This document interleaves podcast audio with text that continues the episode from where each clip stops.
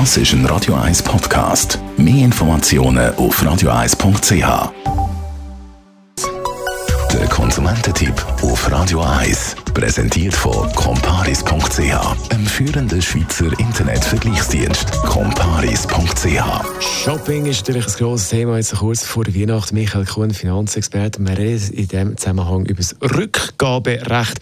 Also, wenn man etwas kauft und das wieder möchte zurückgeben auf was muss ich da ganz grundsätzlich schauen? Ja, zuerst einmal nachschauen, ob man das überhaupt zurückgeben kann, was man denn hier nicht mehr haben will. Weil es gibt in der Schweiz kein gesetzlich vorgeschriebenes Rückgaberecht. Das heisst, man ist auf Kulanz angewiesen von dem Händler, wo man seine Sache gekauft hat. Welche verschiedenen Regeln gibt es denn da? Ja, die Regeln unterscheiden sich von Anbieter zu Anbieter extrem.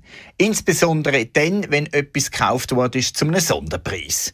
Dann sagen viele, man kann es nicht zurückgeben. Wenn man es zu einem normalen Preis gekauft hat, gibt es auch unterschiedliche Rückgaberegeln. Die einen sagen, man hat sieben Tage Zeit, um die Ware zurückzugeben, wenn man sie nicht mehr will, die anderen bis zu 30 Tage.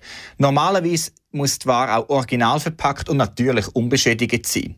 Wichtig ist auch, man muss darauf schauen, was man denn zurückbekommt, wenn man die Sachen zurückgibt kommt man das Geld zur freien Verfügung zurück überwiesen über oder sogar in Bar, wenn es im Laden ist, oder kommt man einfach einen Gutschein über. Wo ist es eigentlich einfacher, zum Sachen zurückzugeben, im Laden oder wenn man etwas online kauft? Das lohnt sich absolut nicht sagen. Wenn man natürlich einem Laden von seinem Vertrauen einkauft, dann ist klar, man kennt einem, man hat Kassenquittung und kann das wahrscheinlich umtauschen, wenn es dann ein Rückgaberecht gibt. Wichtig ist, ohne Quittung kann man auch nichts zurückgeben. Wenn man es online einkauft hat, dann gelten die normalen Bedingungen, die der Online-Anbieter entsprechend hat.